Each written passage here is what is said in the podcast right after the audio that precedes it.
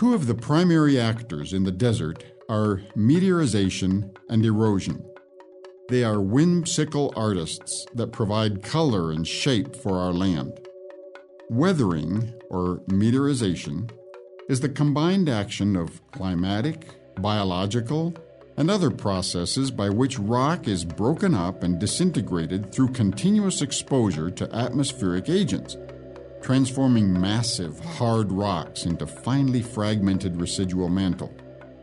Thus, rock material is prepared for transportation by land eroding agents such as running water, glacial ice, waves, and the wind.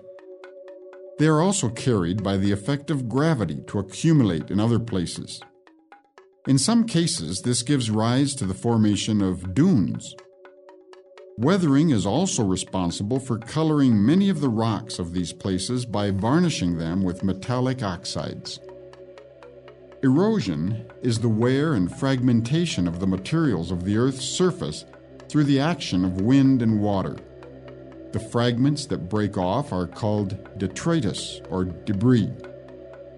Nearly two thirds of Mexico's soil is shallow, causing numerous problems.